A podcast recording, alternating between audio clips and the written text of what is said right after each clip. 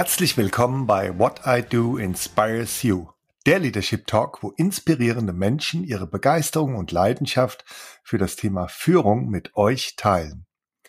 In der heutigen Folge des Podcasts What I Do Inspires You werde ich mich gemeinsam mit Silvia Schäfer dem Thema Mindful Leadership widmen und dabei unter anderem die Fragen beantworten, wie Mindful Leadership Führungskräfte zu höherer Performance bei höherer Resilienz befähigt, warum erfolgreiche Unternehmen auf Mindful Leadership setzen sollten und wie man mit Mindful Leadership die Herausforderungen von New Work erfolgreich meistern kann.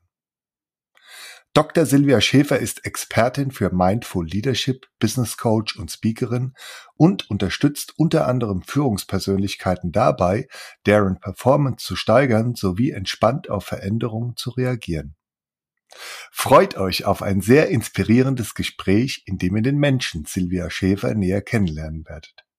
Ihr werdet erfahren, was Silvia unter guter Führung versteht und erfahrt auch, warum es als Führungskraft so wichtig ist, dass man mit seinem Team eine Vision hat und ein gemeinsames Ziel verfolgt. Lernt die Gründe von Silvia Schäfer kennen, warum sie sich so für das Thema Führung begeistert und dabei unter anderem die zentrale Rolle der Führungskraft darin sieht, aus dem Team und auch aus einzelnen Mitarbeiterinnen das Bestmögliche hervorzurufen und deren Potenzial zu nutzen. Hört rein und versteht die Inhalte von Mindful Leadership und erkennt, warum es gerade für Führungskräfte so wichtig ist, achtsam mit sich und seinen MitarbeiterInnen umzugehen. Lasst euch inspirieren von den praxisorientierten Tipps von Silvia Schäfer, wie ihr als Führungskraft euer eigenes Ikigai und das eurer MitarbeiterInnen findet. Lasst euch anstecken von der Leidenschaft von Silvia für das Thema Mindful Leadership und seid gespannt darauf, was sie mit Hashtag einfach machen meint. Bei What I Do Inspires You bekommt ihr praxisnahe Tipps und Tricks, lernt diese sofort Schritt für Schritt als Führungskraft umzusetzen und so mit Freude und Begeisterung ein moderner Leader zu werden. Hört also rein, genießt die wertvollen Impulse, erfahrt, was gute Führung ausmacht und wie großartig es sich anfühlt, diese zu leben. Lasst euch inspirieren und euch ein Lächeln ins Gesicht zaubern.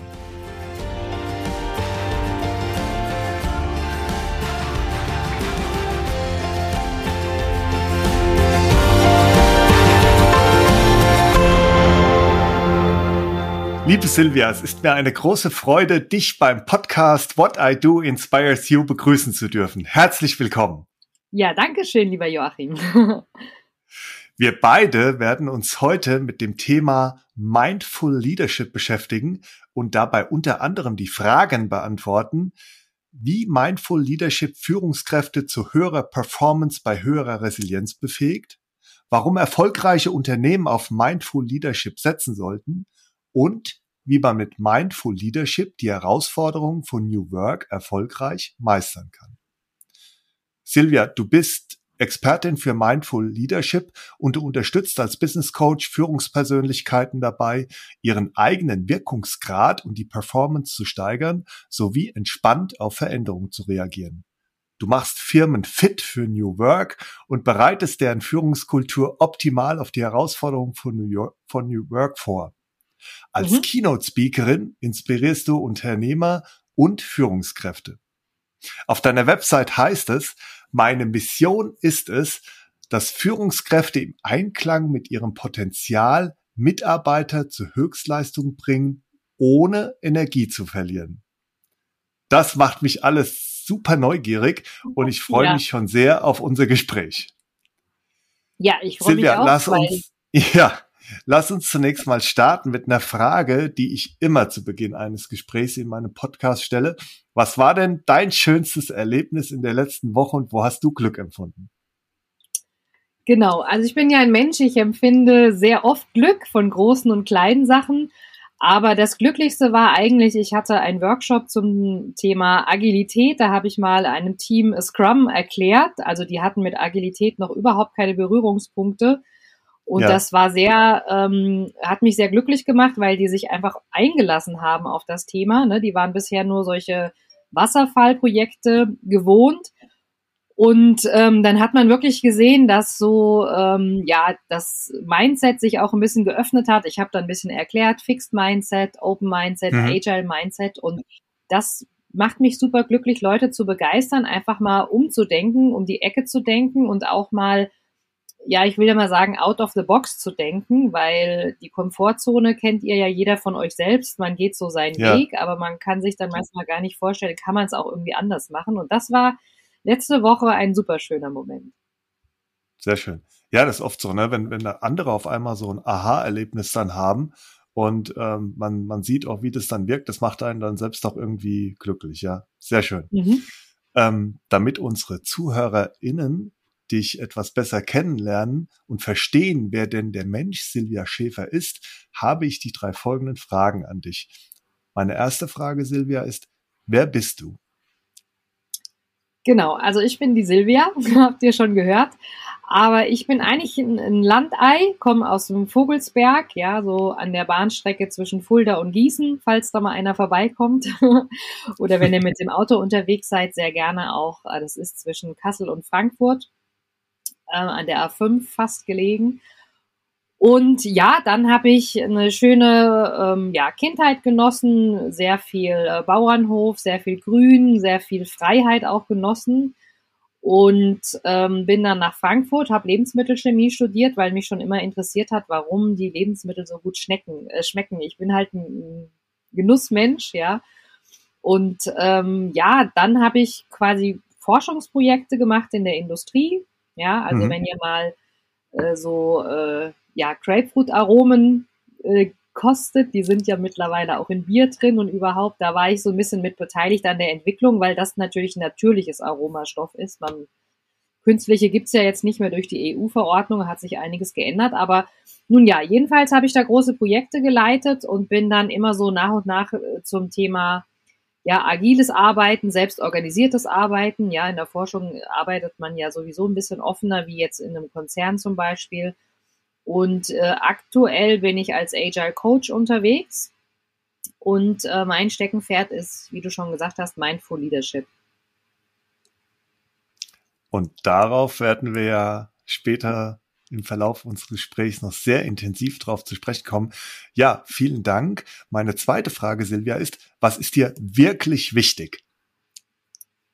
Genau, also wichtig ist es mir, dass man ähm, Meister darin wird, so einen Perspektivwechsel einzunehmen. Ja, also ich sage immer, meine Mission ist es, Menschen zum Umdenken zu bewegen.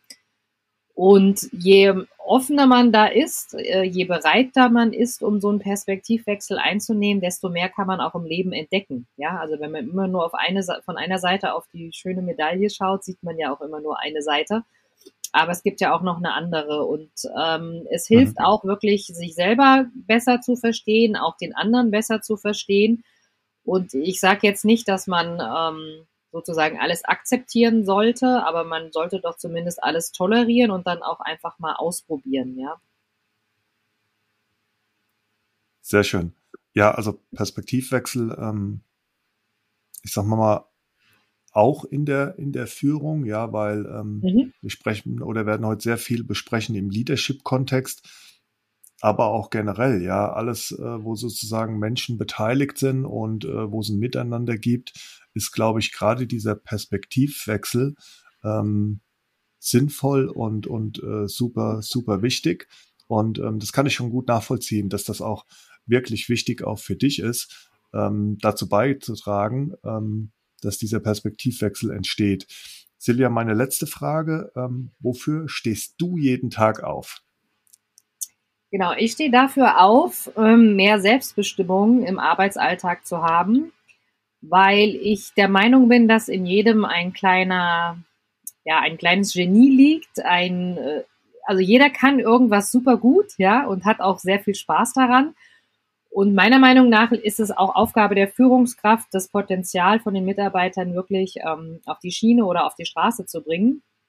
Und ähm, ich stehe dafür auf, dass äh, Führungskräfte eben äh, das besser erkennen, dass sie selber natürlich auch einen guten Alltag haben, sich selber nicht äh, verbrennen, ja, dass sie ähm, immer auf ihre Energie natürlich achten und auch wissen, wie kann man die erhöhen.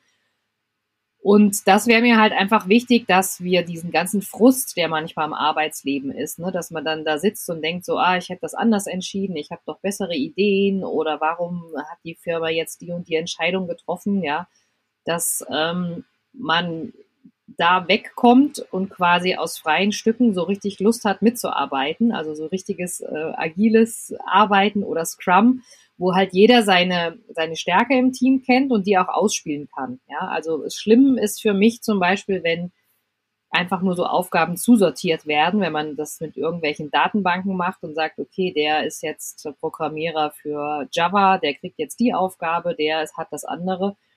Und ähm, das finde ich zumindest nicht so schön. Ich kämpfe halt wirklich darum, dass dann auch sich Potenziale entfalten und dass auch Menschen weiterlernen können, weil das ist ein ureigenes Bedürfnis. Ja, manche sagen zwar, ich weiß genug, ich will einfach nur Dienst nach Vorschrift machen, aber so ein klein bisschen kann man sich ja trotzdem noch entwickeln. Ja, also wenn man sagt, äh, man will sich nicht groß entwickeln, ist das ja auch nicht schlimm. Da kann man vielleicht ein bisschen in die Tiefe gehen oder man lernt durch die Erfahrung, wenn man halt einen Handgriff immer öfters macht, äh, wird man ja dann auch Experte oder Meister in seinem Fach. Ne? Also mir geht's nicht immer um höher, weiter, schneller und noch mehr oder noch smarter, noch effizienter. Darum geht's mir gar nicht, sondern dass man einfach, ja, wie es im Profisport auch ist, nicht mit anderen irgendwie sich vergleicht, sondern mit sich selbst und überlegt, kann ich jetzt im nächsten Schritt einfach ein bisschen besser noch werden oder selbst wenn die Leistung gleich bleibt, kann, kann ich für mich ein bisschen bessere Erfüllung in meinem Job finden, kann ich noch vielleicht ein bisschen mehr Spaß empfinden. Das kann ja alles mal vorkommen. Sehr schön. Unsere Zuschauer äh, oder ZuhörerInnen können es jetzt, äh, konnten es gar nicht jetzt so sehen. Ich habe dann ganz oft auch jetzt, während du das erzählt hast, so mal äh, genickt, ja, also zustimmend genickt, weil ähm, da für mich auch sehr viel drin gesteckt hat, ähm, in der Antwort auf meine Frage, wofür stehst du jeden Tag auf? Und gerade dieses Thema mit der, äh, mit der Selbstbestimmung, ähm, das ist, glaube ich, auch für Führungskräfte ein extrem wichtiges, quasi diesen Beitrag zu leisten, dass dann ihre MitarbeiterInnen dann auch selbstbestimmt zu Werk gehen können und dafür auch diesen Rahmen dann letztendlich zu geben, damit sie dann ihr individuelles Potenzial auch entfalten können. Und ich finde da auch äh, wirklich, ähm, dieses Bild, was du so ein bisschen gezeichnet hast, dass, dass jeder im Prinzip so eine Gabe, eine Begabung hat, jeder auch was kann.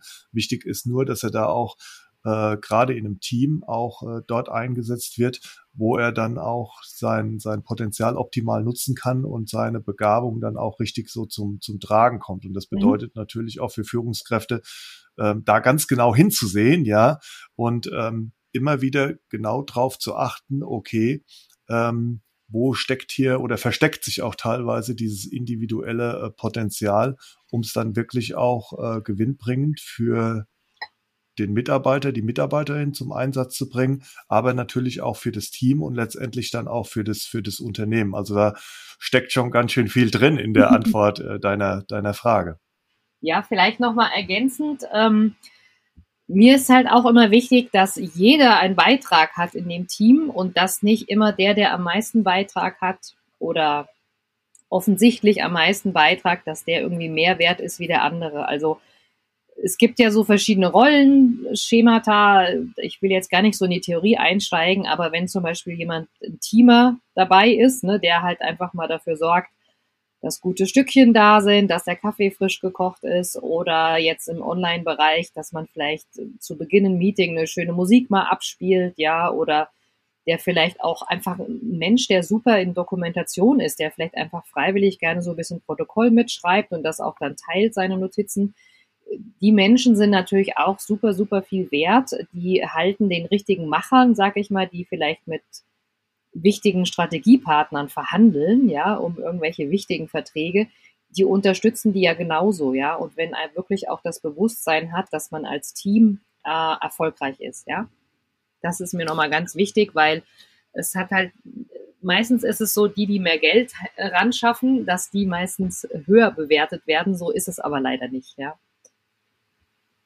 Ja, und ähm, ich, ich bin jemand, ich ziehe auch sehr oft Vergleiche dann äh, zum zum, zum Sport und auch zum Mannschaftssport, ja. Und ich meine, wir konnten das ja jetzt alle, also wir beide kommen aus der Rhein-Main-Region, du wohnst ja auch in Frankfurt, Silvia, wir konnten ja jetzt auch hautnah erleben, was es beispielsweise dann auch, auch bedeutet, äh, wenn, wenn gerade so dieses Team zusammensteht, ja, mit, äh, mit Eintracht Frankfurt und wo dann jeder so auch so seinen, seinen Platz im Team hat, ja. Und ja. da ist es dann im Prinzip egal, ob du jetzt die Rolle des Zeugwarts spielst oder ob du der Trainer selbst bist oder ob du im Sturm spielst oder sonst wo, ja. Da hat das Team auf der einen Seite sehr zum Erfolg beigetragen, aber auch jeder, der seine Rolle gemäß seinen Begabungen und seinem Potenzial im Team ausgeübt hat, hat zu diesem Erfolg beigetragen. Und da liegt auch, glaube ich, immer die Kunst dann der Führungskraft oder in dem Fall auch des, des Coaches, des Trainers, ähm, zu sagen, okay, da ist genau dein Platz, da stiftest du dann auch entsprechend Wert. Ja, das trägt dann auch sehr zur Motivation dann des Einzelnen bei. Entschuldigung, und daraus entsteht natürlich auch dieses Mannschaftsgefüge und last but not least auch der Erfolg, ja. Genau, und das ist ja auch was Wichtiges, dass man als Führungskraft ja nie allein was macht. Ja, also als Führungskraft, manche verstehen sich ähm, als so wie ein Dirigent, ne, der einfach mal die, das ganze Team dirigiert. Äh, manche verstehen sich einfach nur als Aufgabenzuweiser. Ne? Man, also ich habe da auch manchmal noch eine andere Definition. Ich sage immer, es ist wichtig, man definiert so ein bisschen die Leitplanken, ja, oder man ist, wie ich öfter schon erzählt habe, auch so eine Art Gärtner. Ne? Man sucht dafür, dass man für jedes Pflänzchen, für jeden Mitarbeiter bestmögliche Bedingungen schafft, damit die sich entfalten können und damit dann halt auch die Ernte entsprechend hoch ist oder wenn man von Blumen spricht, damit die Blumen halt ordentlich blühen können. Ähm, ja, also da gibt's verschiedene Arten und Weisen, aber ich glaube, die Bewusstheit ne, vom der Führungskraft, was bin ich denn eigentlich, was auch die Bewusstheit zu haben, was braucht denn das Team von mir, ja. Ähm, viele sagen, viele kenne ich so aus der ja, Vergangenheit, die kümmern sich dann drum, dass die Urlaube richtig zusortiert sind, dass das und das alles stimmt. Das ist vielleicht fürs Team gar nicht wichtig. Ne? Das könnten die vielleicht auch selbst organisiert lösen. Und da muss man halt einfach schauen und deswegen ist halt diese wunderbare Achtsamkeit, lieber Joachim, ja so wichtig, also das Mindful Leadership, dass man zum einen natürlich achtsam mit sich selbst erstmal ist, aber auch achtsam mit den Mitarbeitern. Und ich meine das jetzt gar nicht so auf spirituelle Weise, sondern einfach ähm, ja, den, den Menschen nicht als Arbeitskraft sieht, sondern einfach als Menschen, ja, als jemand, der was Gutes hm. tun will, als jemand, der auch das Bedürfnis hat, selber weiterzukommen, jemand, der das Bedürfnis hat, die Sache voranzubringen, also zu helfen und auch jemand, der vielleicht unkonventionelle Ideen hat, aber die könnten ja auch zum Ziel führen, ja, wenn man sich ja, ganz genau überlegt. Absolut. Genau. Ja, zunächst mal ähm, vielen, vielen Dank, dass du uns ähm, hier auch schon mal äh, so viele Einblicke in den, in den Menschen, Silvia Schäfer, auch gewährt hast, mittels der Beantwortung meiner drei Einstiegsfragen. Ähm, wir haben jetzt äh, diese Begrifflichkeit der, der Führung des Leaderships äh, immer schon mal wieder auch ähm, eingebracht in unser Gespräch. Lass uns da jetzt mal ein bisschen tiefer einsteigen in das Thema Führung. Was ist es für dich Führung und wie sieht denn deine Perspektive auf Führung aus? Ja, also meine Perspektive auf Führung ist ähm, oftmals, ähm, dass man ein Team, sprich verschiedene Menschen, auf ein gemeinsames Ziel einspört, auf eine gemeinsame Vision. Das muss noch nicht mal ein festes Ziel sein. Wenn man agil arbeitet, hat man das ja meistens nicht so ähm, schwarz auf weiß, wo man hin will, aber man weiß, was soll das, was wir tun, was soll das für einen Wert bringen für irgendeine Gruppe, also sprich für Kunden, egal ob Produkt oder Dienstleistung. Und eine Führung ist für mich, äh, wie gesagt, das zum einen, zum anderen aber auch so eine, eine quasi eine Leuchtturmfunktion, gutes Vorbild zu sein und vor allen Dingen eine Person, der man vertrauen kann, wo die Mitarbeiter sich auch gerne hin oder MitarbeiterInnen äh, hinwenden können, ja, um ja, um einfach sich selber noch besser zu verstehen, die, zu verstehen, welches Rädchen ist man denn in diesem großen Konstrukt und auch zu verstehen, was ist denn mein größter Beitrag, den ich liefern kann. Ne? Liefere ich jetzt Beitrag, indem ich Excel-Listen ausfülle oder ist mein Beitrag womöglich höher, wenn ich, ähm, keine Ahnung, in der Marketingabteilung vielleicht unterstütze mit Kreativität oder kann man vielleicht auch von einem anderen Wissen profitieren, weil es sind ja alles so vielfältige Mitarbeiter, dass man einfach wenn man die manchmal einmal durchwürfelt, ja, vielleicht ein ganz anderes Ergebnis bekommt. Richtig, ja.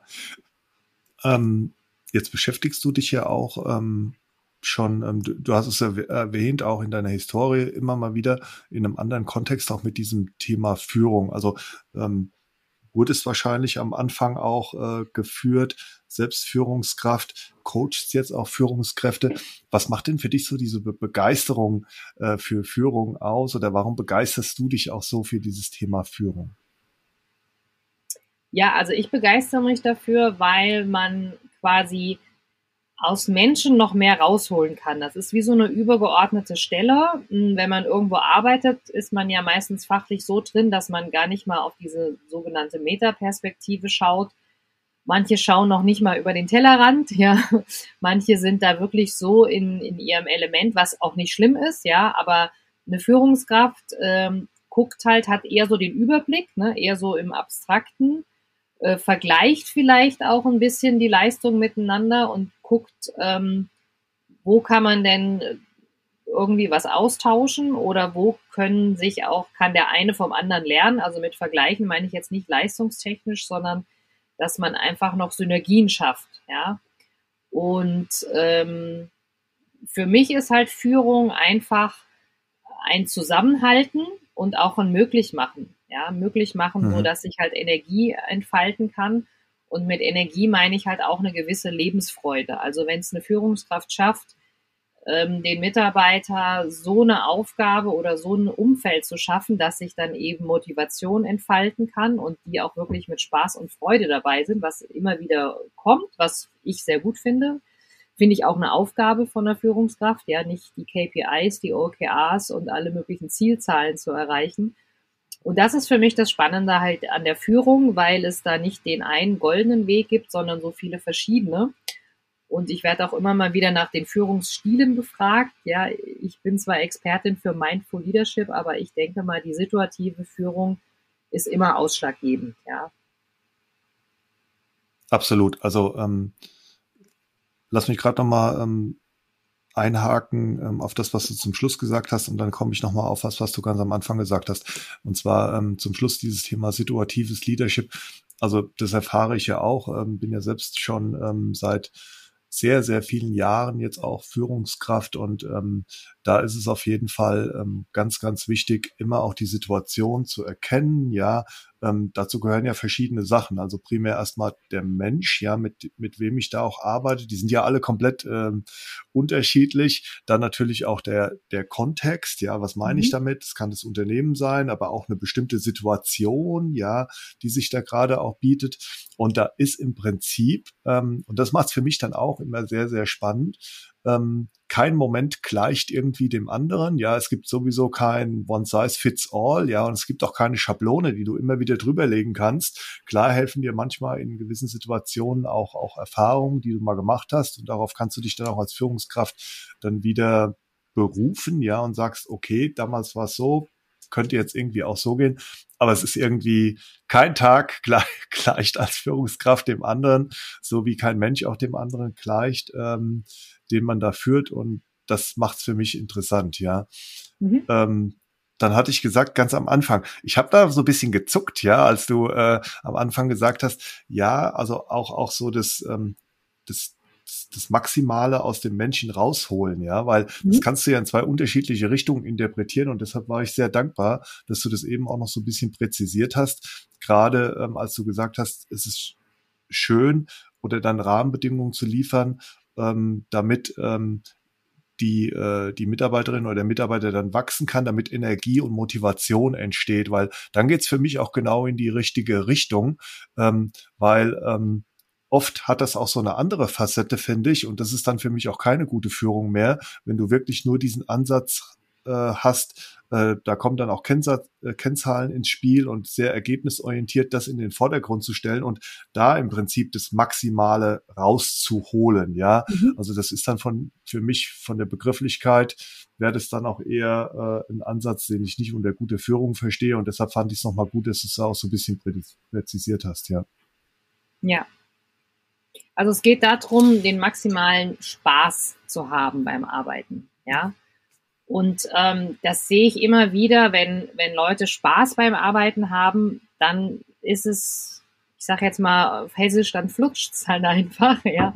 Dann bist du ja. im Flow, dann funktioniert das und ich kenne das auch so vor uns vom Bauernhof, ja. Da, da wird nicht diskutiert, wer macht was, jeder nimmt sich das, jeder sieht die Arbeit, jeder guckt. Klar gibt's auch Arbeiten, die will erstmal keiner haben, aber äh, irgendwann werden die dann doch gemacht, ja. Oder der eine sagt, okay, mach das nicht so gerne, aber ich mach's halt jetzt mal, dann macht's mal wer anders da.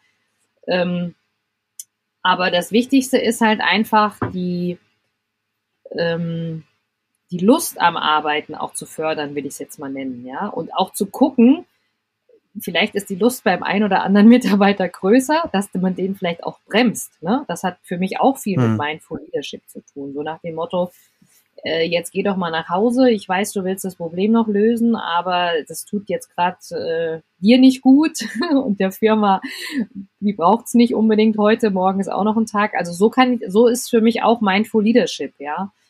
Ähm, es gehört zu Mindful Leadership auch ganz klar dazu, äh, Fehler, die Leute Fehler machen zu lassen. Ja? Auch wenn ich vielleicht schon die Lösung weiß, werde ich trotzdem was delegieren und gebe halt nicht alles vor, ne? dass ich nicht das Wie vorgebe, vielleicht das Wozu, ne? warum macht man das, weil das ist auch ein ganz wichtiger Aspekt für mich, die, das ganze Thema Meaningful äh, Leadership, ne? macht es überhaupt Sinn? Hm. Aber das hm. ist wahrscheinlich schon die Überleitung zu deiner nächsten Frage. Noch nicht ganz. Ähm, ich äh, ich wollte noch auf einen Aspekt eingehen, äh, weil du ja auch schon, wie gesagt, seit, äh, seit längerer Zeit in dem Thema Führung drin bist. Ähm, einmal selbst und einmal auch so, ich nenne es mal als, als Beobachterin. Wie hat sich das denn überhaupt aus deiner Perspektive so ein bisschen gewandelt, dieses Thema Führung? Und warum brauchst du auch jetzt gerade so eine neue, auch auf den Menschen ausgerichtete Führung? Ja, also die Führung, so wie ich sie sehe, hat es eigentlich schon immer gebraucht. die wurde eigentlich auch, also das ist wie mit allem, manche Führungskräfte, manche Betriebe haben das super hinbekommen, manche eher weniger. Mhm. Was sich jetzt halt geändert hat, um nochmal auf das Anfangsstatement auch reinzugehen, ist die Geschichte mit New Work. Mhm. Ähm, weil einfach der Fokus jetzt mehr auf den Arbeitgebermarkt ist. Das war früher auch schon häufiger mal so aber gerade mit der Orts- und Zeitsouveränität und so wie wir jetzt bei digitalen Arbeitsformen, äh, Remote-Arbeiten, äh, wie auch immer man das nennt, virtuell, das hat halt so einen schönen Push erfahren und da sind halt einfach nochmal andere Techniken erforderlich, ja? beziehungsweise die ganz einfachste Technik Vertrauen haben. früher war die da, die gibt's jetzt halt nicht mehr so. Viele sagen, ja, früher waren noch alle loyal, das ist jetzt auch nicht mehr so, aber aus meiner Sicht sind das alles nur Ausreden oder Einwände. Ähm, wenn man es schafft, ein gutes Verhältnis aufzubauen, ist es egal, ob jemand offline oder online arbeitet oder wie auch immer. Und das Bedürfnis ist vielleicht jetzt wirklich durch die schnelllebigere Zeit, dadurch, dass immer geschaut wurde in der Vergangenheit auf höher, schneller, weiter, also die Effizienz sehr schön, größer geworden ist, immer schnellere Kommunikationswege. Ne? Man schreibt jetzt nicht mehr Briefe, es geht alles über Slack oder WhatsApp oder wie auch immer. Ja, viele arbeiten mit Microsoft Teams. Ähm, und es ist quasi auch so, dass man eher von so einem Push-Prinzip, also dass man die Infos in die Mitarbeiterschaft irgendwie reinpusht, also verteilt, geht es jetzt zu einem Pull-Prinzip. Das heißt, man hat SharePoints, man arbeitet mit Plattformen und es braucht jeder nur noch das, was er wirklich zum Arbeiten braucht. Er hat aber Zugriff auf alles, ja. Und das überfordert teilweise auch die Mitarbeiter, weil die das nicht gewohnt sind. Und es ist auch für eine Führungskraft ein anderes Arbeiten. Aber vom Grundsatz her, von der Führung, ist es quasi gleich. Ja, das heißt, jemand, der vorher eine gute Führungskraft ist, ist es jetzt auch noch. Und jemand, der vorher vielleicht ein bisschen gestruggelt hat, ist es, bei dem ist es jetzt auch so was ich feststelle, viele Firmen, ja, und da setze ich halt auch an, die kämpfen heute damit, dass ihre High-Performer abwandern, ne, weil einfach die Kultur nicht mehr passt, die Firmenkultur, die Führungskultur. Und viele Unternehmen sind dann leider auch nicht attraktiv für die Newcomer, weil gerade wenn man jetzt überlegt, Gen Generation Y oder New Work Anforderungen, wenn da eine Firma nicht vorbereitet ist und hat entsprechende äh, sage ich mal, Geräte, entsprechende Software, auch entsprechende Prozesse eingeleitet, oder umgesetzt jetzt, dann wird's halt einfach schwierig. Ja, und das ist halt jetzt mein, äh, ja, mein Punkt, wo ich auch ansetze. Wie machen wir die Firmen einfach fit? Ne? Weil ähm, es ist schon so ein bisschen so, dass es früher hieß es immer äh, Work-Life-Balancing. Das äh, ist auch nicht schlecht, aber es das heißt immer so ein Ausgleich zwischen zwei Polen. Heutzutage ist es eher Work-Life-Blending. Also ich zum Beispiel auch. Ich habe, ähm, ich kann alles mobil machen. Ich sitze dann manchmal wirklich äh, beim Kinderarzt und schreibe noch irgendwelche Nachrichten oder kann einem Kollegen eine Frage beantworten, kann aber auch bewusst das Handy ausschalten, das Smartphone und kann, wenn ich jetzt mittags sage, ich gehe in der Mittagspause mal schwimmen, das geht halt heutzutage alles. Und ähm, da sollten sich die Firmen drauf einstellen. Es ist nicht immer so, ja. Manchmal ist es auch so, ähm, sage ich mal, traditionelle Arbeitsweisen sind in Kontrast mit den anderen. Da muss man halt auch gucken, wie kriegt man das in Einklang. Aber ähm, das ist auch, wie gesagt, nicht nichts Schlimmes, sondern mit, mit Mindful Leadership kann man dem Ganzen ja gerecht werden, weil Mindful heißt ja so eine gewisse Achtsamkeit. Das heißt auch, ich höre genau hin und ich beobachte genau, wie geht's denn dem Mitarbeiter, wie geht's dem Menschen? Also, dass ich jetzt nicht warte, bis der auf mich zukommt und sagt, ähm, ich habe da irgendwie Augenschmerzen oder Rückenschmerzen, sondern äh, wenn man in Kontakt mit den Menschen ist, ähm, und das kann man offline auch sehr, äh, online auch sehr gut machen, über das sogenannte ähm, ja, Biofeedback, sagt man, ne, wenn man sich auch mal per Videocall trifft oder ganz mhm. achtsame Führungskräfte hören das aus der Stimme raus, ja.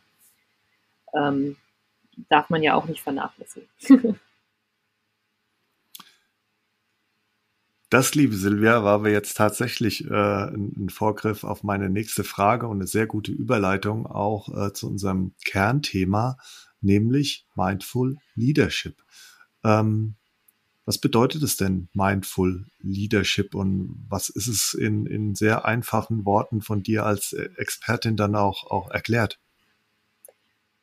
Also Mindful Leadership meint natürlich erstmal, dass ähm, man achtsam ist und zwar zum einen achtsam mit sich selbst, dass man genau auch auf seine Intuition hört, aber auch achtsam mit dem Mitarbeiter umgeht. Das heißt auch, dass man Ziele, Sinnhaftigkeit, ähm, fachliche Fähigkeiten, mentale Fähigkeiten, dass man das alles von seinen Mitarbeitern kennt und auch schätzt, ja ähm, und dass man alles in Einklang bringt und zwar mit dem Ziel, äh, für alle eben die größtmögliche, ich sage jetzt mal ganz frech, Zufriedenheit zu erreichen. Wobei ich mit Zufriedenheit keinen Zustand meine, der, der sich mit irgendwas zufrieden gibt, sondern ähm, Zufriedenheit meint einfach es passt erstmal für alle. Ja. Mhm. Viele sagen ja immer, ach Silvia, wenn man sagt, man ist zufrieden, will man sich ja nicht weiterentwickeln. Ich meine, Unzufriedenheit ist immer ein Antrieb, sich zu ändern. Ja, also das Team soll und darf natürlich wachsen. Aber mit Zufriedenheit meine ich so eine Art von Stimmigkeit, so eine Art von Flow. Mhm. Ja, dass man quasi mhm. morgen zum keine Ahnung, wann ihr alle anfangt da draußen, aber dass man nur, keine Ahnung, um neun oder von schon morgens um sechs oder auch für Programmierer um 11 Uhr, wenn man sagt, man fängt an und dann merkt, oh hoppla, jetzt ist ja schon äh, Feierabendszeit, dass man halt nicht, wei nicht weiß, wie vergeht die Zeit, sondern dass man dann halt wirklich am Arbeiten ist und auch die Zeit genießen kann. Ähm, das ist für mich sowas wie Mindful Leadership, dass man halt auch mh, hm, offen und ehrlich sagen kann, wenn man Fehler gemacht hat, wenn man, wenn es einem zu viel wird zum Beispiel, das ist auch ganz wichtig, wenn man einfach sagt, hier heute schaffe ich das alles nicht, dann spricht man das im Team. Ähm, also wenn man jetzt Dailies macht zum Beispiel oder Weeklies, so dass man halt auch ähm, vom Team her Rückhalt bekommt, ja. Andererseits dann aber auch äh, vom Team gepusht werden kann, wenn halt irgendwie mal Not am Mann ist. Also dass man wirklich wie so eine Fußballmannschaft, du hast es ja schon angesprochen, weiß, wie, wie kriegen wir halt einfach ein cooles Spiel hin. Ja, und ich finde es auch, ähm, finde es auch gut, dass du gerade am Anfang deiner äh, äh, Erklärung äh, zu Mindful Leadership gesagt hast, dass das im Prinzip diese beiden Facetten oder Komponenten enthält, nämlich einmal dieses Thema für sich selbst als Führungskraft, aber natürlich auch dann äh, für die äh, für, für die MitarbeiterInnen. Wenn du, mhm. ähm, wie, wie wirkt sich denn das aus auf Führungskräfte auf der einen Seite und wie auf die MitarbeiterInnen auf der anderen Seite Mindful Leadership? Genau, also Mindful Leadership, das ist relativ einfach, ähm, weil nämlich man mehr den Sinn sieht. Ne? Also ich arbeite mit äh, zwei Instrumenten, ähm, einmal Ikigai oder Purpose. Und das, die Mindfulness, also die Achtsamkeit, ist halt so, dass einem jedem bewusst ist, dass man, wenn man den Sinn hinter dem eigenen Tun erkennt, dass es dann auch leichter von der Hand geht. Also man hat quasi den Endnutzer oder den, der da, ähm, ja, der davon profitiert, den hat man halt im Sinn, sage ich jetzt mal so. Und dann ist es halt einfacher, das nochmal zu verstehen, ähm, weil, ja, wie soll ich sagen, weil es ein anderer Antrieb ist. Ne? Also man macht jetzt nicht irgendwelche Abrechnungen oder verschickt Rechnungen oder besorgt irgendwelche Sachen, weil man es muss, ja, sondern weil man sieht, da ist halt eben was äh, hinten dran sozusagen. Und was das Wichtigste ist, glaube ich, dass man ähm, das aufs Größere bezieht. Also ich mache mal ein Beispiel. ähm, mhm. es, es gab mal, äh, das war damals bei Porsche, äh, ist die, die Performance sozusagen am Band runtergegangen. Und dann war es halt so, dass man äh, gesagt hat, warum war das denn so zum Beispiel? Und die Idee war, man ist hingegangen, hat den, also die sollten Bremsen einbauen, ne, standen halt am Fließband und irgendwie hat's da gestockt, ja, wie auch immer.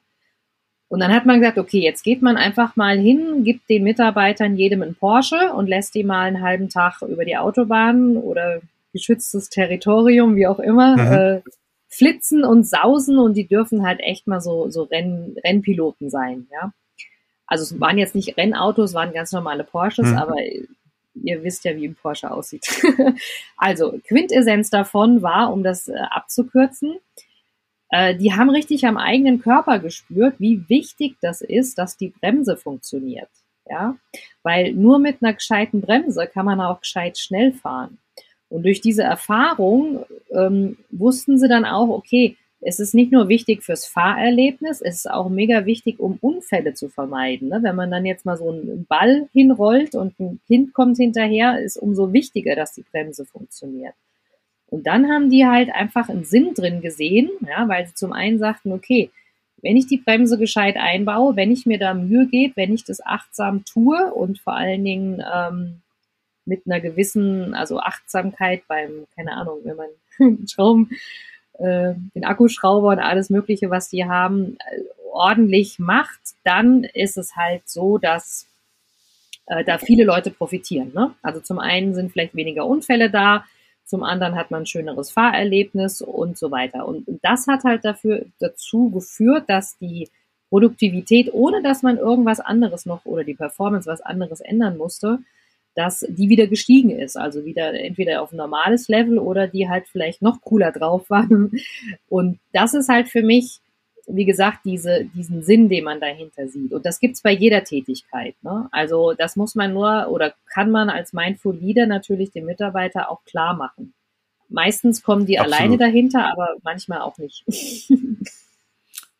ja, äh, absolut, absolut richtig. Ja, also ähm, es ist sogar so, dass ähm, ich, ich wage mal die Behauptung, sagen wir mal, dass gerade für, für viele der, der MitarbeiterInnen es total wichtig ist, wenn du sie als Führungskraft dabei unterstützt, gerade dieses Sinn, diesen Sinn hinter ihrem äh, Tun dann auch äh, zu, zu verstehen und auch zu entdecken, ja. Und ähm, also beide Sachen sind total wichtig. Einmal natürlich als Führungskraft selbst den Sinn hinter seinem eigenen Tun zu verstehen, ja, denn daraus kann dann auch vieles, vieles dann entstehen, aber das natürlich auch seinen MitarbeiterInnen dann auch zu vermitteln.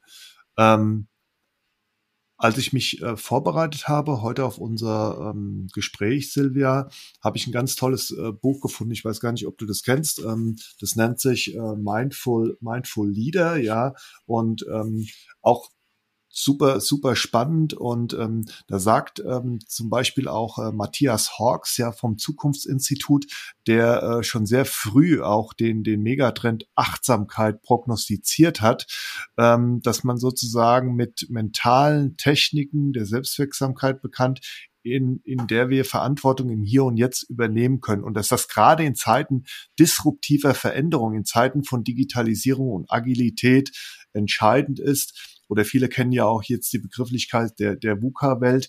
Ähm, warum brauchen denn gerade Führungskräfte diese Fähigkeit zu Mindfulness und, und Achtsamkeit? Genau, also in den Führungskräften äh, potenziert sich das ganze Jahr. Also wenn ich eine Führungskraft bin, je nach Führungsspanne, man hat mal fünf Leute, mal bis zu 18 oder noch mehr, aber gut, da gibt es wieder Zwischenebenen, aber ähm, die Mindfulness oder die Achtsamkeit an sich dient halt eben dazu, ähm, die Menschen nicht zu verbrennen. Und in der VUCA-Welt, du hast es gerade angesprochen, ne, sehr volatil, sehr komplex, sehr unsicher auch. Ähm, da ist es halt nochmal wichtiger zu wissen, äh, zu welchem Nordstern laufe ich denn überhaupt? Ne? Was ist denn mein Ziel? Und ähm, wenn, wenn du da nochmal den Sinn verstehst und auch achtsam auf die Intuition hörst, es ist halt vieles nicht mehr so berechenbar. Ne? Also ich hatte das auch jetzt in dem Workshop, äh, dem Menschen, den liebevollen Menschen erklärt, ähm, wenn man ein Wasserfallprojekt hat, weiß man schon genau, so und so soll es aussehen. Wir machen uns den Plan und wir arbeiten den Plan ab. Aber bei agilen Projekten weiß man ja noch nicht, wie soll das Endprodukt denn wirklich aussehen, sondern man weiß nur, in einer bestimmten Zeit mit einem bestimmten Budget macht man das Bestmögliche für die, keine Ahnung, für die Endanwender, für den Auftraggeber, wie auch immer. Und das kennt man ja einfach nicht. Ne? Und deswegen ist es halt wichtig, ähm, auch auf die Intuition zu hören, die meistens auch im Führungsalltag den Verstand um meinen schlägt. Mhm. Ja? Und viele Führungskräfte haben sich das bewusst abtrainiert. Die sagen dann, eigentlich würde ich das jetzt so machen, aber ich habe gelernt mit Excellence-Programmen, mit KPIs, mit irgendwelchen, keine Ahnung, Blueprints, ähm, Budgetplänen, die schon drei Jahre im Voraus sind, ich mache das so und so. Und ich möchte gerne dahingehend zurückkommen, dass jeder wirklich ähm, auch auf seinen Bauch vertraut, aber auch auf die Bäuche der Mitarbeiter, dass man halt gemeinsam was macht, weil eine Führungskraft, so wie ich sie verstehe, ja auch fachlich gar nicht im Thema ist. Ja, wenn ich habe jetzt zum mhm. Beispiel strategische Architekten geführt. ich habe ja da überhaupt keine Ahnung gehabt. Das war aber auch gar nicht schlimm, sondern ich habe dann halt immer gefragt, ja, das und das Problem, jetzt auch gerade mit der Neuorganisation oder um, ja, viele gehen ja auch, machen ganz andere Prozesse, ganz andere Plattformen, ja, andere CRM-Systeme, man braucht andere äh, Workflows, Dokumentenmanagementsysteme, das ist ja, wird ja überall gerade umgekrempelt, ist ja auch gut so, ne? Und da ist halt nochmal wichtig, dass man dann halt auch auf die Expertise seines Teams vertraut, ja. Und selbst der Fachmann wird auch nicht genau wissen. Also es ist so ein bisschen wie an der Börse. Unsicherheit ist immer dabei. Und da kommt es halt manchmal leider oder zum Glück einfach nur drauf an, hast du den richtigen Riecher oder hast du eben den anderen Riecher. und wenn man mal falsch liegt, ist auch gar nicht schlimm. Also auch mit Unsicherheit umzugehen ist sehr wichtig, ja. Und ich sage immer, wenn du erfolgreich haben will, sein willst, ähm, irgendwie vor einem Gewitter kommt immer irgendein Donner. Und wenn du es schaffst, den Donner zu hören und zu erkennen, also die Achtsamkeit, immer die, die Lauscherchen gespitzt halten, wann donnert's denn und wann kommt denn das nächste Gewitter, also auch im positiven Sinne, ja, ähm, dann bist du einfach besser ausgerüstet, ja. Und wenn der Herr Zukunftsforscher, der Herr Hawks, das so schreibt, hat er natürlich recht. Ne? Je, je komplexer das ist, je schnelllebiger, desto wichtiger ist es halt eben mit Mindful Leadership einfach zu schauen, äh, wie können wir uns den Herausforderungen von New Work und der VUCA-Welt einfach bestmöglichst, ähm, wie kann man sich da rüsten, sag ich mal. Ja, und ich finde es auch interessant, dass jetzt auch ähm, zum Beispiel ein Unternehmen wie SAP sich der Bedeutung ja von äh, Mindfulness schon sehr, sehr früh äh, bewusst war und da ja ähm, mit dem mit dem Peter Bostelmann jetzt auch wirklich äh, der, der quasi ein Direktor ist, auch glaube ich für diese Global Mindfulness Practice, auch eine Organ, auch, auch in der Organisation das Thema auch verbreitet hat, ja. Und der Peter Bostelmann, der sagt ja auch, es ist erwiesenermaßen so, mhm. dass du quasi ähm, dieses wenn du das dann beziffern müsstest, diesen Return on Investment äh, für dieses hauseigene Achtsamkeitsprogramm, dass das bei über 200 Prozent liegt, ja, weil die Ergebnisse liegen auf der Hand. Also da sind Sachen wie mehr Kreativität oder auch äh, Innovationskraft, verbesserte Arbeitsbeziehungen, ja, ja, äh, niedrige ja. Krankheitsraten, Reduktion der Fehlzeiten. Also das, das wird immer äh, und, und auch gerade jetzt äh, wird das eine Schlüsselkompetenz dann letzt, letztendlich sein. Ja, also finde ich super mhm. spannend. Ähm, ja, also schön, dass du das so ansprichst. Ich wollte vielleicht noch mal einen anderen Punkt reinbringen. Es gibt sehr viele ja. Firmen und ich habe ja schon gesagt, ich arbeite da auch mit guter Erfahrung ähm, mit Purpose Workshops zum Beispiel. Ne? Mhm. Ähm, Personal Purpose Workshops, ohne dass man jetzt auf Team Purpose oder Personal äh, Company Purpose oder wie auch immer eingeht, die zeigen halt auch ein ähm, ja eine höhere Effektivität und auch weniger ähm, ja verbrennt, also dass man wirklich den Sinn dahinter sieht und dass man auch den eigenen Purpose kennt, ja, weil das ist ja also ich meine, sind ja alle Menschen. Jeder Mensch hat, soweit wir mal wissen, irgendeine Art von Seele in sich. Und jeder möchte ja irgendwas erreichen, ja. Und wenn man sich damit mal beschäftigt, was ist denn mein Purpose, ja, oder was ist mein Ikigai? Man kann das auch ähm, östlich-asiatisch beziehen oder amerikanisch-westlich, je nachdem, wo man sich auf dem globalen Weltball befindet. Ähm, das hat wirklich schon eine Auswirkung, ja.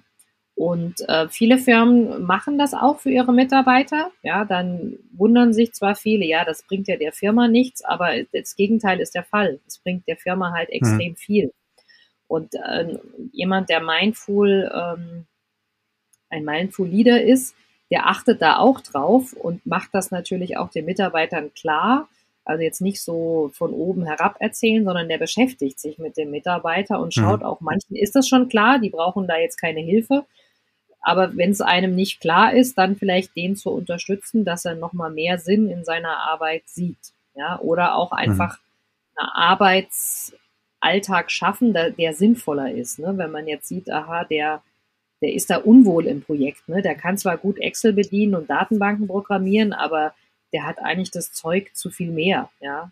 Könnte jemand sein, mhm. der im Vertrieb gut performt, weil er zum Beispiel gute Menschenkenntnis hat und auch Spaß am Diskutieren hat und am Kommunizieren. Und dann ist halt auch die Frage, äh, wie kann man die, die untereinander nochmal ähm, die Mitarbeiter auch im Sinne von Jobsharing wechseln lassen. Und dann wäre es halt auch wichtig, dann zu gucken, wo hat jeder Mensch das bestmöglichste Entwicklungspotenzial, also für den Menschen, nicht für die Firma, sondern für den Menschen. Hm. Wenn, wenn unsere ZuhörerInnen, und das ist äh, so, äh, immer genau hingehört haben, äh, dann haben sie äh, zwischendurch immer mal so die Begrifflichkeit des Ikigai da gehört, ja. Und du warst ja selbst auch Führungskraft und schreibst doch auf deiner Website, mit der Zeit fand ich dann heraus, wie man als Mindful Leader richtig erfolgreich wird. Durch Integration des japanischen Ikigai gelang es mir, äh, meine, Mit meine Mitarbeiter mit ihrem Potenzial in Einklang zu bringen und dann in Teams auch Höchstleistungen zu bringen, ohne dass sie oder auch ich, schreibst du, Energie verlieren. Was ist es, dieses Ikigai? Ja, also das Ikigai ist einfach ein Zustand, das sind sozusagen Tätigkeiten, wo es für den, der die Tätigkeit macht, einfach stimmig ist. Also Mhm. Meistens kann man die Tätigkeit gut, man liebt sie sowieso, man bekommt irgendeine Art Anerkennung in Form von Geld auch dafür, aber auch Anerkennung im Sinne von, dass man für andere einen Mehrwert schafft, also diese ganze Sinnfrage. Und da gibt's verschiedene Methoden, also die asiatische ist da noch ein bisschen anders, gibt so in Europa so eine Methode mit vier Kreisen, die verwende ich auch mhm. manchmal, aber Wichtig ist einfach, ähm, Wikipedia schreibt auch, das ist das, wofür es sich lohnt, morgens aufzustehen. Ja, hast du ja auch schon gefragt. Ähm, genau. Genau. Und wenn man das halt weiß, dann ist man halt öfters auch im Flow. Und dann kann man das halt so auch steuern, dass man diesen Zustand äh, versucht öfters einzunehmen. Äh, immer wäre erstrebenswert, ist aber vielleicht nicht so toll, weil man dann ständig, ständig nur im Flow ist. Das ähm, wäre auch ein bisschen extrem, aber es gibt so Leute, die sind ständig im Flow, das ist auch super.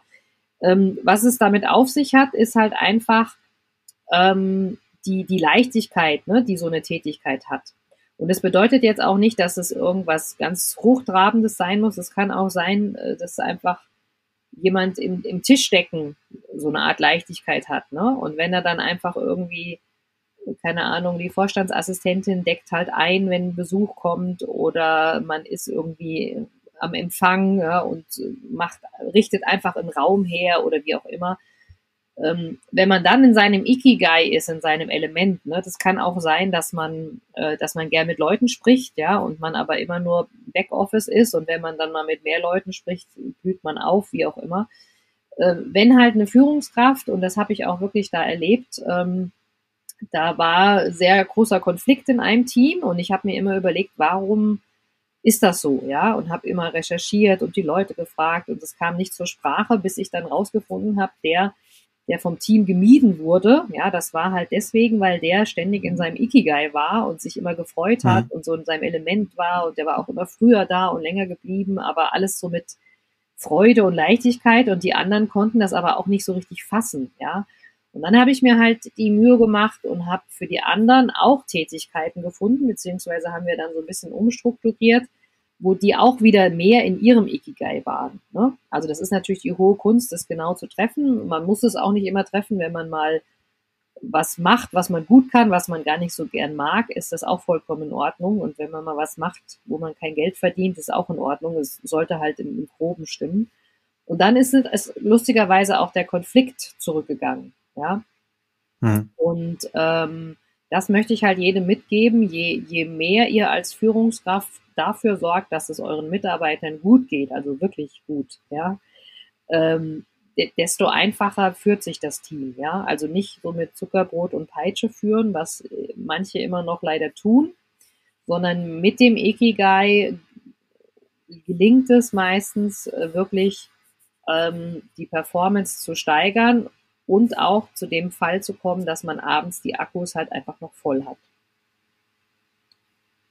Ja, weil das, das wäre jetzt nämlich meine nächste Frage dann gewesen, nachdem du es super gut erklärt hast. Ähm, danke dafür, Silvia, auch äh, was sich hinter Ikigai dann auch, auch verbirgt. Und ähm, by the way, also wer sich da intensiver mit beschäftigen will, gibt's auch tolle Literatur. Ich meine, das Ganze ist auch im Prinzip ein wie soll ich sagen, schon auch bewährter Ansatz, ja, weil man ähm, wirklich da auch bisschen in die Tiefe gegangen ist, basierend auf den Erfahrungen, die man ähm, auf dieser japanischen Insel Okinawa ja gemacht hat, ja, wo denn prozentual gesehen auf 100.000 Einwohner wirklich die meisten über 100-Jährigen leben. Und da hat man dann ja, einfach ja, mal genau. die befragt und ist drauf eingegangen, warum ist es so, ja, was verbirgt sich ja, dahinter? also, und da kam das ganz deutlich auch raus, also dass dieses, wofür stehe ich jeden Tag auf, dass das dann auch da ist, also war auch ganz interessant, die kennen auch gar nicht diese Unterteilung zwischen Arbeitsleben und Rente und so weiter, ja, sondern die, die, die, die haben eigentlich kontinuierlich so dieses, dieses Wofür, ja, und das treibt die dann auch an und. Genau, also die ähm, unterscheiden schon, schon auch nicht zwischen Arbeit genau. und Nicht-Arbeit, sondern es ist halt eine Tätigkeit, ja, ja? und ich habe natürlich genau. die Bücher auch alle gelesen, ne, von äh, Ken Moji zum Beispiel mit den sieben Säulen und so weiter. Ja. Ähm, also die mhm. japanische Philosophie geht nochmal in ein bisschen eine andere Richtung. Aber was mhm. man wirklich sagen kann, also wen das interessiert, ich habe auch ein Ikigai-Webinar, wo man das schon mal für sich ein bisschen antesten kann, äh, kann man sich sehr gern anmelden. Und was aber wichtig ist, ist halt diese Selbstreflexion, dass man sich der eigenen Stärken und Schwächen bewusst wird. Und da ist mir halt mhm. nochmal wichtig, nicht dann die Schwächen ausmerzen, was viele Führungskräfte ihren Mitarbeitern immer einreden wollen. Ja, wenn du nicht so gut Englisch kannst, dann lern halt ein bisschen besser Englisch oder wenn du nicht so gut PowerPoints machen kannst, dann kriegst du halt mal da eine Schulung, sondern wichtiger wäre, glaube ich, die Stärken zu stärken und zu gucken, gibt es im Team jemand, der die Schwäche eventuell covern kann, der vielleicht Spaß hat an der Schwäche. Ja, ich habe mich früher auch mit meinen Studienkollegen immer abgesprochen, wer macht was und wir haben uns jeder das rausgesucht, was wir am liebsten machen und dann haben wir in der Gruppe, ja, also als Team, äh, viel höhere Performance gehabt, als wenn jetzt jeder alles einzeln gemacht hätte. Hm.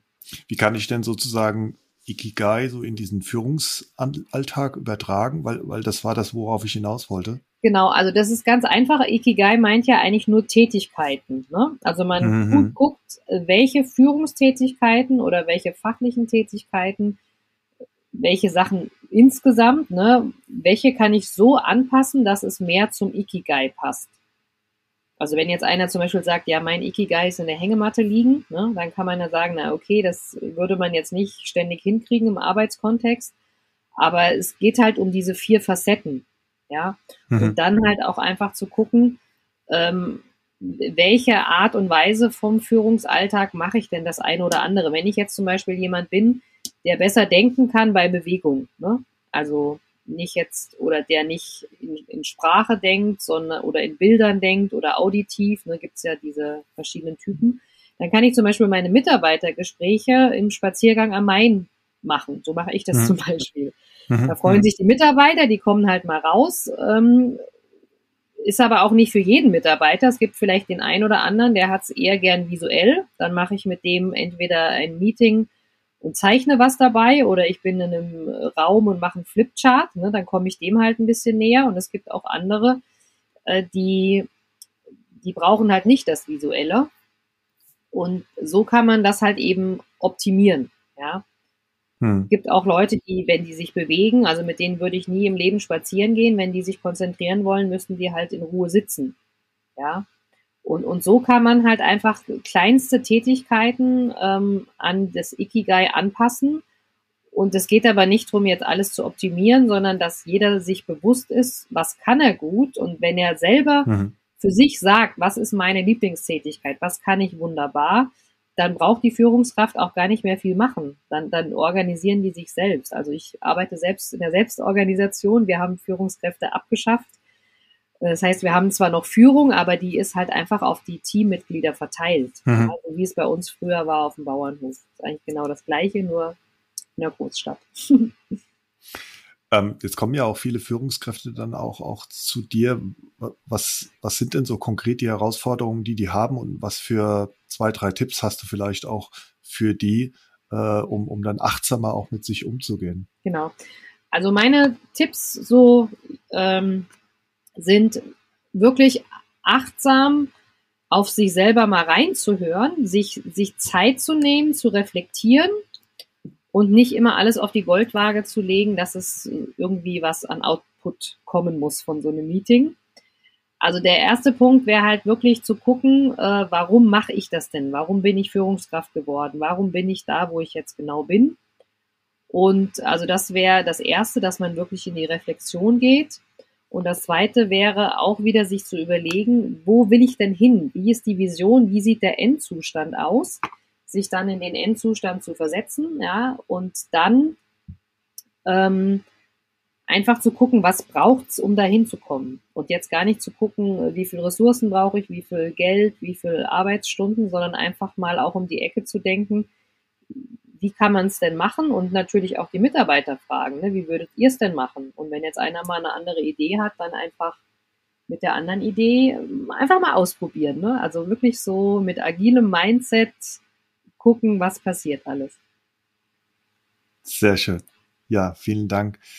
Ähm, liebe Silvia, die Zeit, die ist jetzt schon so schnell verflogen und ja. ich bin mir ganz, ganz sicher, dass du unsere ZuhörerInnen mit deinen Gedanken zu Mindful Leadership sehr begeistert hast. Ja, danke. Das war aus meiner Sicht ein Gespräch mit äh, vielen auch hilfreichen äh, Tipps, äh, wie nicht nur Führungskräfte, sondern wir alle zu einem besseren energetischen Zustand kommen und äh, mehr auf uns achten sollten und dass es auch etwas gibt, wofür es sich lohnt, äh, morgens aufzustehen. Am Ende dieser großartigen Unterhaltung möchte ich dich bitten, dass du mir die drei folgenden Fragen beantwortest. Und zwar, was möchtest du denn den HörerInnen von What I Do Inspires You konkret mit auf den Weg geben, um Führung besser und menschlicher zu machen? Genau, also konkret möchte ich mit auf den Weg geben, äh, euch zu überlegen, was könnt ihr denn tun, um das Leben von euren Mitarbeitern, Partner, wie auch immer, so ein kleines Stückchen besser zu machen, weil äh, das bringt dann einem auch schon mal sehr viel weiter und das ist auch dieser Perspektivwechsel drin. Also wenn man den anderen weiterhilft und dann dankbar ist, äh, wenn das jeder macht, ist schon mal sehr viel gewonnen. Vielen Dank. Meine zweite Frage. Ähm, wir durften ja eben lernen, dass Führungskräfte achtsamer mit sich und ihren MitarbeiterInnen umgehen sollten. Mhm. Und wenn jemand unserer ZuhörerInnen quasi ab morgen mit dem Thema Mindful Leadership anfangen möchte, was sind denn gemäß deiner Expertise und deiner Erfahrung die ersten Schritte? Genau, also die ersten Schritte sind ähm, erstmal nur zu beobachten, erstmal nur wahrzunehmen. Wie verhalten sich die Menschen? Wie sind die Energien? Sind sind die Leute eher traurig? Sind sie lustig? Wo huscht ein Lächeln über das Gesicht? Welche Aufgaben werden schnell erledigt? Welche langsam? Erstmal nur beobachten und ohne Bewertung anzunehmen. Und da ist schon mal eine gute Grundlage. Dann kann man damit weiterarbeiten. Sehr gut. Und meine dritte Frage. Ähm, ja, wir leben ja gerade in sehr bewegten und bewegenden Zeiten und ich habe den Eindruck, dass wir alle sehr viel Energie brauchen, um die täglichen Herausforderungen auch zu bewältigen. Und Silvia, was ist denn dein Mutmacher-Plädoyer, um unseren ZuhörerInnen da draußen die Zuversicht zu geben, dass ihnen gelingt, diese Herausforderungen zu meistern? Und wie können wir es schaffen, dass wir immer ausreichend Energie dafür haben? Genau, also mein Plädoyer wäre Hashtag einfach machen. weil ich immer denke, nicht so lange nachdenken, nicht so viel tot diskutieren, nicht erst äh, irgendwelche Genehmigungen einholen, sondern wenn eine gute Idee da ist, mal einfach machen, ausprobieren, was macht das mit einem, auch vielleicht mal eine neue Zusammenarbeitsform und hinterher dann gucken, war das jetzt gut, war das schlecht, also Fehler weiß man ja immer erst hinterher. Vielleicht kommt ja was wirklich Spannendes dabei herum, ne? Also wenn man jetzt sieht, was alles so passiert, ähm, einfach mal ausprobieren. Das wäre mein Plädoyer. Und einfach mutig sein, auch mal Dinge zu, so zu machen, wie man es noch nie gemacht hat. Vielen Dank. Ja, vielen Dank, liebe Silvia, für dieses sehr inspirierende, energiegeladene und auch sehr informative Gespräch. Ich ähm, wünsche dir, dass du mit deiner Begeisterung und auch Expertise noch ganz viele Menschen dabei unterstützen darfst, mehr in Einklang mit sich selbst zu sein, ihr Ikigai zu finden und auch ihr Potenzial zu nutzen. Vielen Dank. Ja, sehr gerne. Danke fürs Interview. Hat sehr viel Spaß gemacht.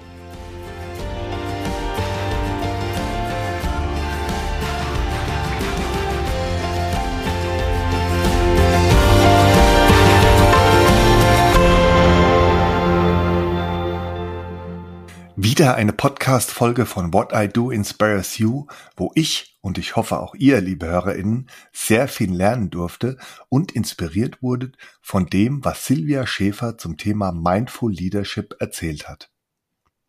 Einfach mehr auf uns selbst und auf die anderen achten und dabei genau dem nachspüren, wofür wir jeden Tag aufstehen, um unser Ikigai zu finden. In Erinnerung bleibt mir auch Silvias Mutmacher-Plädoyer am Ende unseres Gesprächs. Hashtag einfach machen, neue Dinge ausprobieren und mal mutig Dinge so zu tun, wie man sie vorher vielleicht noch nie gemacht hat. Wie am Ende einer jeden Podcast-Folge möchte ich auch diesmal die Höhepunkte des Gesprächs zusammenfassen und euch wie gewohnt gerne noch ein paar hilfreiche Impulse und Fragen mit auf den Weg geben.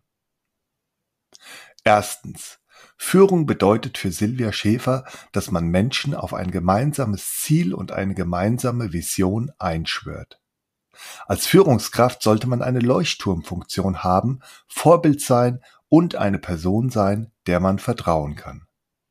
Silvia begeistert sich für das Thema Führung, weil man als Führungskraft in der Lage ist, aus einem Team und auch aus einzelnen MitarbeiterInnen das Bestmögliche hervorzurufen und deren Potenzial zu nutzen dann gibt es nicht den einen goldenen Weg oder den einen Führungsstil, sondern hier ist es spannend, dass man sich als Führungskraft immer den individuellen Gegebenheiten durch situative Führung anpassen sollte.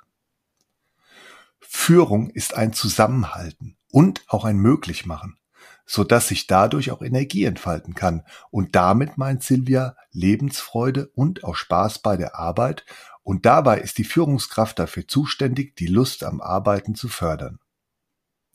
New Work, die damit verbundenen Rahmenbedingungen doch Auswirkungen haben Einfluss auf die Führung. Zum Beispiel spielt unter anderem Vertrauen durch ein hybrides und ortsunabhängiges Arbeiten eine immer größere Rolle. Was begeistert euch an dem Thema Führung? Durch welches Verhalten erreicht ihr es, in der Rolle als Führungskraft als eine Leuchtturmfunktion wahrgenommen zu werden? Was macht ihr konkret, um aus eurem Team und auch einzelnen MitarbeiterInnen das Bestmögliche hervorzurufen und deren Potenzial zu nutzen? Zweitens. Mindful Leadership bedeutet, dass man achtsam mit sich selbst und mit seinen MitarbeiterInnen umgeht, um dadurch einen Zustand der Zufriedenheit und Stimmigkeit im Sinne von es passt zu erreichen. Es geht als Führungskraft darum, dass man eine Atmosphäre schafft, wo man offen und ehrlich Dinge, wie zum Beispiel Fehler, ansprechen kann. Durch Mindful Leadership versteht man den Sinn hinter seinem eigenen Tun besser und einem gehen dann die Dinge leichter von der Hand, sodass sich auch der innere Antrieb erhöht. Führungskräfte brauchen die Fähigkeit von Mindfulness und Achtsamkeit, um ihren MitarbeiterInnen Sinn zu vermitteln und auch oftmal auf die eigene Intuition sowie auch das Bauchgefühl und die Expertise der MitarbeiterInnen zu vertrauen. Mindfulness ist eine Schlüsselkompetenz für Führungskräfte und auch Unternehmen wie zum Beispiel SAP haben bereits unter Beweis gestellt, welche positiven Effekte das hat. Silvias Tipp, wie gerade Führungskräfte achtsamer mit sich umgehen können, ist, achtsam in sich selbst reinzuhören, mal in die Reflexion zu gehen und sich fragen, warum ich das gerade mache. Das heißt, warum bin ich Führungskraft geworden? Danach mal prüfen, wo ich denn hin möchte, was meine eigene Vision von Führung ist und was es braucht, um dorthin zu kommen.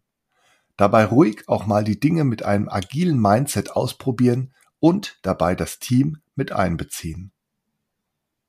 Was tut ihr konkret, um achtsamer mit euch und mit anderen Menschen umzugehen?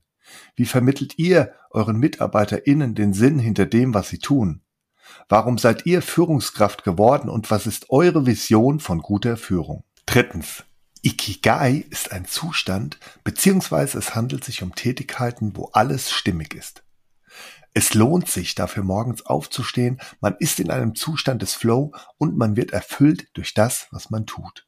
Man ist in seinem Element.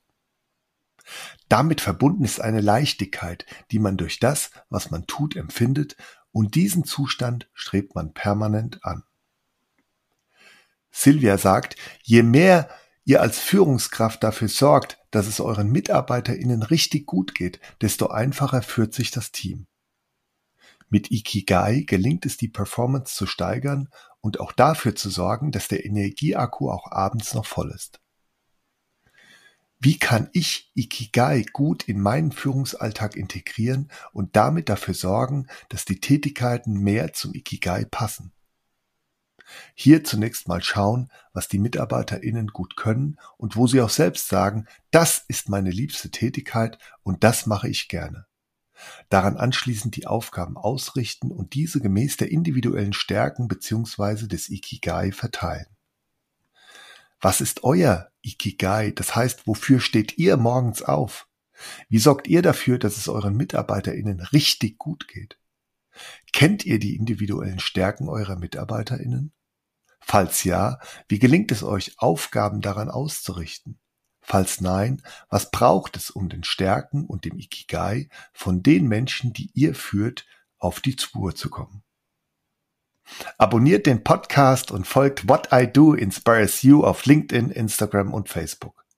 Dort teile ich regelmäßig interessante News zum Thema Leadership und ihr bekommt auch immer wieder eine Rückmeldung auf eure Fragen rund um das Thema Führung und auch zum Podcast. Teilt den Podcast in eurem Netzwerk und werde Teil einer inspirierenden Leadership Community.